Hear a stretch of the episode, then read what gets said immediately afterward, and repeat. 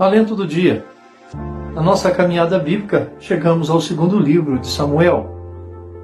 Este livro nos mostra a história de Davi até a sua ascensão ao trono como rei de Israel. E aqui no capítulo 22, nós encontramos um resumo de toda a trajetória de Davi. E há um verbo que se repete aqui no capítulo 22 que eu gostaria de destacar: o verbo livrar. Veja comigo. Versículo 18: Livrou-me do forte inimigo, diz Davi. Versículo 20: Livrou-me porque se agradou de mim. Versículo de número 44: Das contendas do povo me livraste.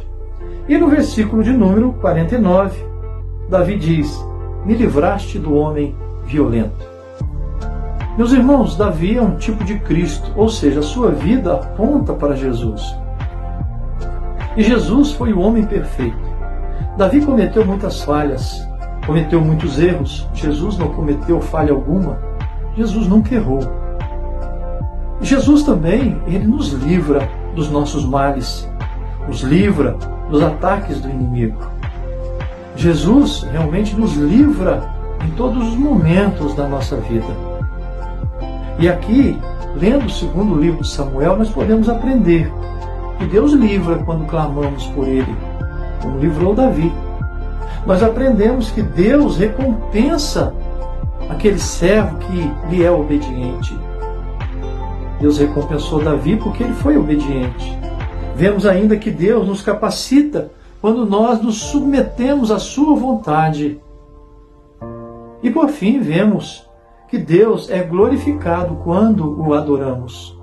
Ao ler o capítulo 22, que se repete lá no Salmo 18, nós podemos aprender que Deus, Ele está sempre livrando aquele que deposita nele a sua confiança.